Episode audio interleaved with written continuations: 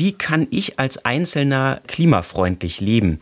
Da sagen ja viele Leute, nach, das ist ein verschwindend geringer Beitrag, den ich als einzelnes Individuum habe. Die Industrie, die ist es, die verursacht ja viel mehr CO2. Wie sehen Sie das?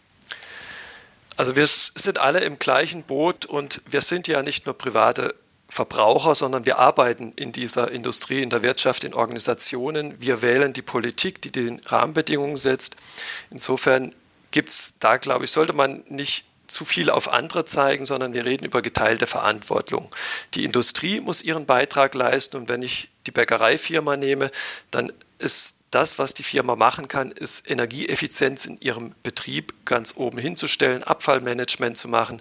Das kann ich dort erwarten, dass das getan wird.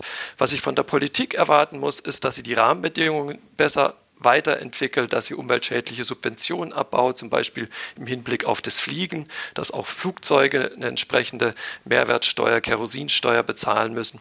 Und was ich beim Verbraucher schauen muss, ist 11 Tonnen ist der Durchschnitt, den der Deutsche an CO2-Emissionen pro Jahr hat. Die guten, klimabewussten Menschen schaffen fünf bis sechs Tonnen im Jahr. Die schlechten die sozusagen sich überhaupt nicht um Klimaschutz kümmern, in einer ungedämmten Wohnung ganz hoch heizen, viel Auto fahren, mit einem Auto, das sehr viel Sprit braucht, da kommt man schnell auf 20 und mehr Tonnen. Das heißt aber, der Handlungsspielraum des Einzelnen ist größer als diese Differenz, die 10 Tonnen. Und da muss ich einfach sagen, das ist das, was ich vom Einzelnen schon erwarten kann, dass man da seinen Beitrag dazu leistet.